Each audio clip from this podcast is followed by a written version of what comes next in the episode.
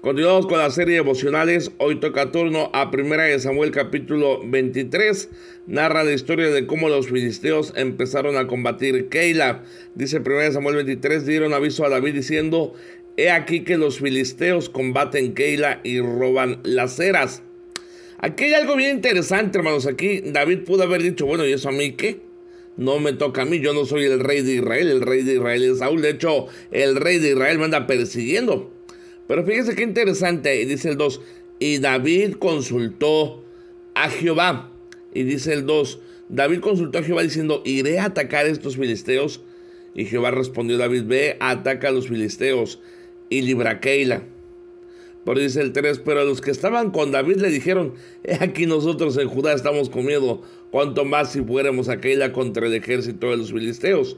Entonces David volvió a consultar a Jehová. O sea, dos veces le respondió Jehová y dijo, levántate, desciende a Keila, pues yo entregaré a Keila en manos, en tus manos a los filisteos.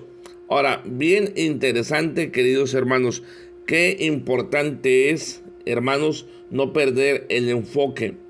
Vemos, hermanos, que a pesar de todo lo que estaba pasando David, de la persecución que le estaba dando Saúl, de que él pudo haber dicho que no era su problema, él confirmó todo en oración. Pase lo que pase en su vida, venga lo que venga, no se guíe por la lógica, no se guíe por el corazón. Es más, no se guíe por lo que dice la gente. Guíese por lo que el Señor le muestra en oración y a través de su palabra. Muchas veces, hermanos, el Señor nos va a pedir en su palabra y en oración que perdonemos, que sigamos adelante, que confiemos en Él. Muchas veces yo me he visto en oración con el Señor diciéndome confía, cuando realmente la lógica me decía que no debiera confiar. La lógica me decía que no debía perdonar, la lógica me decía que no debía seguir adelante, la lógica me decía que debía apartarme, pero el Señor en su palabra me confirmaba, sigue adelante, perdona, olvida, enfoca tus peleas. Y algo bien interesante, hermanos, no nos olvidemos que nuestra lucha no es contra sangre ni carne sino contra principados, contra potestades, contra huestes espirituales de maldad en las regiones celestes. Hermano, enséñese a arreglar sus batallas, sus luchas, sus cargas en oración.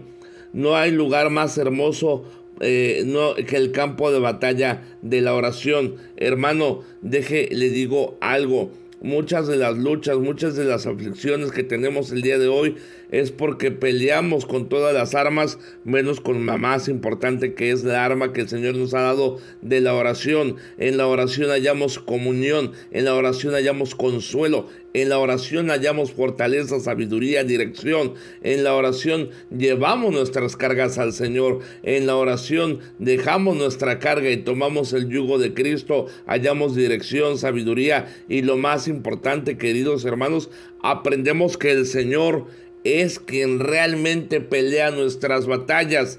David, hermanos, no ganó la ganó el Señor a través de David.